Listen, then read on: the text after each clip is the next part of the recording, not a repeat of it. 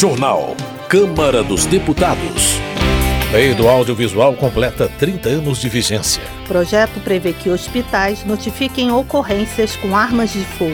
Ativista Laudelina de Campos Melo é inscrita no livro de heróis e heroínas da pátria. Boa noite. A trabalhadora negra Laudelina de Campos Melo terá o nome inscrito no livro de aço dos heróis e heroínas da pátria que fica no Panteão da Liberdade, na Praça dos Três Poderes, em Brasília, como nos conta a repórter Silvia Munhato foi sancionada a lei que faz a homenagem à pioneira na luta pelos direitos dos trabalhadores e trabalhadoras domésticas do Brasil. Com Laudelina, o livro passa a ter 54 pessoas homenageadas, sendo 12 mulheres. Fazem parte da lista nomes como Santos Dumont, Duque de Caxias, Dom Pedro I, Zuzu Ângel, Getúlio Vargas, Irmã Dulce e Machado de Assis. Para ter o nome inscrito no livro, além da aprovação da Câmara e do Senado, é preciso que a pessoa tenha morrido há mais de 10 anos. Laudelina Carolina de Campos Melo nasceu em Poços de Caldas, Minas Gerais, e morreu em Campinas, São Paulo, em 1991, aos 86 anos. Aos 16 anos, foi eleita presidente do Clube 13 de Maio, que promovia atividades recreativas e políticas para a população negra mineira. Na década de 30, participou da fundação do partido Frente Negra Brasileira. Ela se filiou ao Partido Comunista Brasileiro em 1936 e fundou a primeira Associação de Trabalhadores Domésticos em Santos, em São Paulo. Em um documentário sobre sua vida, ela comentou a perseguição política durante o Estado Novo. Logo quando veio a repressão política, eles fecharam, né? Porque não queriam um partido de negros, né? Eles nós estávamos criando separatismo, né? Então Getúlio fechou. Nós aí fundamos a Associação de Empregados Domésticos. Mas era mais beneficente, porque naquela época não se falava em sindicato, né? Que as domésticas foram destituídas das leis trabalhistas. Em 1940, Laudelina também se alistou no Exército para participar da Segunda Guerra Mundial contra o nazismo. Durante a aprovação do nome de Laudelina na Câmara, a deputada Benedita da Silva, do PT do Rio de Janeiro, uma das autoras do projeto para inscrição da ativista no livro dos heróis e heroínas da pátria, destacou destacou a importância do reconhecimento oficial. Prestar essa homenagem a Laudelina de Campos Melo é reconhecer e valorizar a importância das mulheres, do povo negro e da classe trabalhadora para o desenvolvimento desse país. Somente em 2013 foi aprovada a chamada PEC das domésticas, que igualou os direitos dos trabalhadores domésticos aos dos demais trabalhadores. Da Rádio Câmara de Brasília, Silvia Minhato. Direitos Humanos. Reginete Bispo, do PT do Rio Grande do Sul, denuncia crimes de racismo ocorridos em voos e aeroportos do país. Reginete Bispo pede às companhias aéreas e à Polícia Federal que preparem melhor suas equipes para evitar que novos casos de racismo aconteçam. Ela expressa solidariedade às vítimas e reitera sua posição contra a violência, a intolerância e o ódio. João Daniel, do PT de Sergipe, avalia que a justiça e a soberania de uma nação se perdem quando há pessoas passando fome e vivendo nas ruas. João Daniel pede que o parlamento garanta o direito à alimentação adequada e moradia digna a todos os cidadãos independentemente de posicionamento político. Pastor Henrique Vieira, do Pessoal do Rio de Janeiro, apresentou dois projetos de lei que visam melhorar as ações de acolhimento aos refugiados que chegam ao Brasil. Um deles prevê a destinação prioritária de vagas não preenchidas nas universidades federais a cidadãos nessa condição. A outra proposta de pastor Henrique Vieira prevê a fixação de cartazes e a veiculação de mensagem sonora em portos e aeroportos brasileiros, informando aos estrangeiros que ingressam em território brasileiro seu direito de solicitar refúgio. Meio Ambiente. De acordo com Léo Prates, do PDT da Bahia, uma possível extinção dos jumentos pode acontecer caso não seja reduzido o número de abates da espécie, principalmente na região Nordeste. Léo Prates também defende a aprovação de projeto que visa permitir a dedução de 4% do imposto de renda para pessoas físicas que desejarem fazer doações aos fundos municipais e estaduais de proteção animal. Saúde. Bia Kisses, do PL do Distrito Federal, está preocupada com a resolução do Conselho Nacional de Justiça que determina o fechamento dos hospitais de custódia e tratamento psiquiátrico em até 12 meses. Ela informa que a medida permitirá a soltura indiscriminada de pessoas com problemas psiquiátricos detidas em manicômios judiciais. Bia Kisses afirma que falta embasamento à resolução e que é preciso ouvir a opinião de médicos especialistas sobre o tema.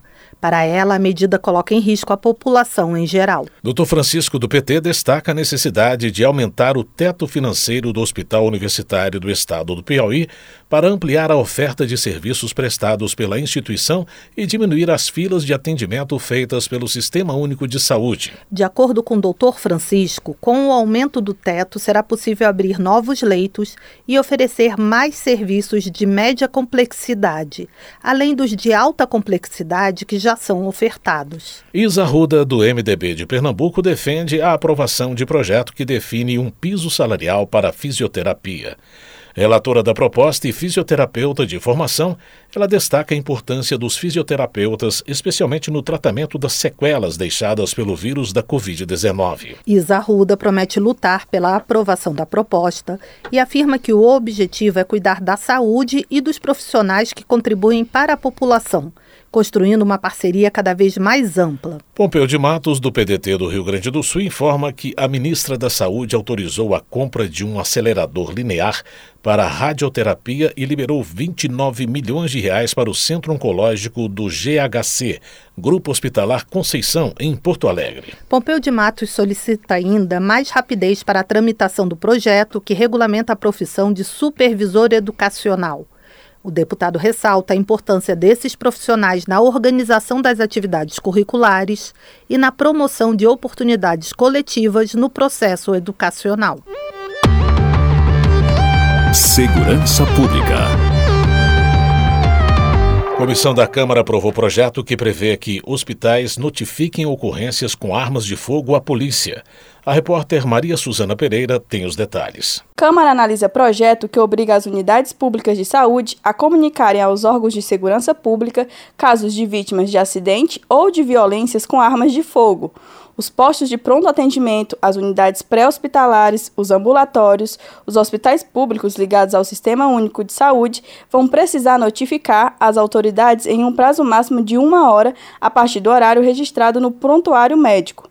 Quando as vítimas forem fatais ou crianças, adolescentes e idosos, o comunicado deve ser imediato. O primeiro vice-presidente da Comissão de Segurança Pública da Câmara, onde o projeto já foi aprovado, deputado Alberto Fraga, do PL do Distrito Federal, defende que a proposta vai ajudar na solução de crimes. A medida irá auxiliar, face à rapidez proposta, a polícia se dirigir ao local e conseguir realizar o flagrante delito ou colher informações e provas sobre a autoria e a localização dos agentes, ainda que se trate de um acidente com armas. Segundo o texto, o formulário para a notificação será criado pelo Ministério da Justiça. A proposta ainda precisa ser analisada pelas comissões de Saúde, de Finanças e Tributação e de Constituição e Justiça da Câmara. Da Rádio Câmara de Brasília, Maria Suzana Pereira. Agricultura. Silvia Cristina, do PL de Rondônia, observa a necessidade da regularização fundiária, principalmente para o trabalhador rural. A parlamentar acredita que a regularização vai gerar paz no campo e fazer com que os produtores recebam incentivos e consigam trabalhar de maneira correta. Maurício do Vôlei, do PL de Minas Gerais, ressalta a importância do agronegócio para a economia brasileira, destacando que o setor movimenta bilhões de reais anualmente. O parlamentar afirma que a falta de um plano safra e de um plano de pré-custeio para os produtores rurais tem prejudicado o desenvolvimento do setor. Maurício do Vôlei também critica o fim da política de preço por paridade de importação da Petrobras. Na opinião dele, a desvinculação do preço dos combustíveis em relação ao dólar, apesar de resultar em queda no valor do litro da gasolina e do diesel, vai diminuir os lucros da estatal. Economia. Abílio Brunini, do PL de Mato Grosso, solicita informações a respeito da atuação da Petrobras, do BNDES e sobre os processos da Lei Rouanet. Em relação à Petrobras, Abílio Brunini quer saber quais foram os contratos celebrados pela estatal no ano de 2023.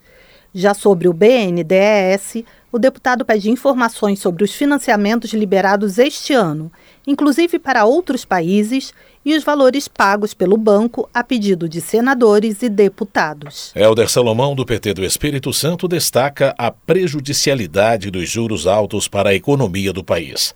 Ele reforça que nos últimos 12 meses o governo teve que pagar 617 bilhões de reais de juros. Helder Salomão alerta que a manutenção da taxa Selic em um patamar tão alto prejudica os mais pobres e atrapalha a criação de empregos e a implementação de políticas públicas. Melong Solano, do PT do Piauí, comemora o fim da política de paridade de preço internacional. Na visão do parlamentar, a Petrobras voltará a ser uma estatal que leva em conta os custos efetivos de produção, os preços internacionais e a necessidade de investimentos para conquistar sua autonomia produtiva. Merlong Solano acrescenta que também foi descartada a possibilidade de privatização fatiada da Petrobras, com a venda de refinarias e da BR Distribuidora.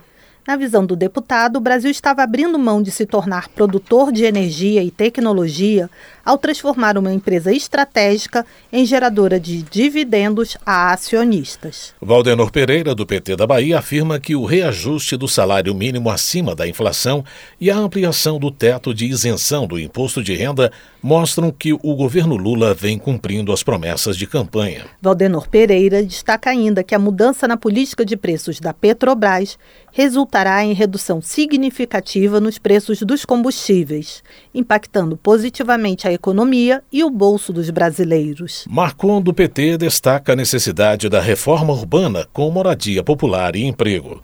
Segundo o deputado, atualmente mais de 20 mil famílias gaúchas correm risco de despejo. Marcon também destaca o fim da política de preços da Petrobras baseada no valor do dólar americano. Segundo ele, a medida irá levar à redução do custo de vida, tanto na produção de alimentos como no acesso aos produtos derivados do petróleo. Zé Neto, do PT da Bahia, também celebra o fim da política de paridade de importação dos combustíveis no Brasil. A medida, segundo o deputado, irá garantir a redução no valor do gás de cozinha, da gasolina e do diesel, resultando também em queda da inflação. Para Zé Neto, o fim da paridade entre o preço do combustível e o valor do dólar mostra que a Petrobras está retomando seu papel estratégico no desenvolvimento do país, beneficiando a logística, a economia e o custo operacional do setor produtivo nacional. Na visão de Joseildo Ramos, do PT da Bahia, com o fim da paridade internacional de preços, a Petrobras poderá encarar as distribuidoras de combustíveis, conhecer custo alternativo para seu cliente e vender a preços mais baratos. De acordo com Joseildo Ramos, o custo da extração de petróleo pela Petrobras é o quinto mais barato do mundo e os maiores beneficiados com o fim da paridade serão os brasileiros de menor renda. José Medeiros, do PL de Mato Grosso, critica a condução da política econômica do governo em relação ao preço dos combustíveis. O deputado argumenta que a falta de previsibilidade nas decisões da Petrobras permite que o governo construa narrativas políticas de acordo com a conveniência. Florentino Neto, do PT, parabeniza o governo do Piauí pelo lançamento do programa Pacto pelas Crianças.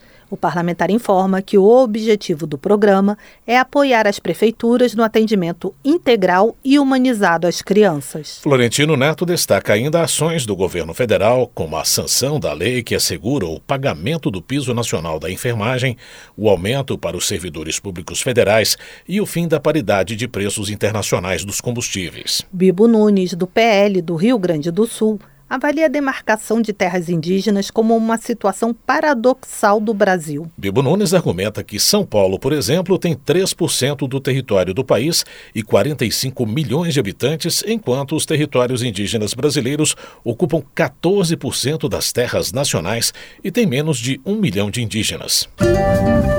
Educação. Ivan Valente, do PSOL de São Paulo, destaca o cenário preocupante para a pesquisa científica no Brasil. Ele afirma que os cortes feitos pelo governo federal anterior no orçamento da área de ciência e tecnologia colocam em risco o funcionamento das universidades federais. Ivan Valente informa que nos últimos quatro anos, 29 instituições públicas brasileiras caíram de posição no ranking mundial de universidades.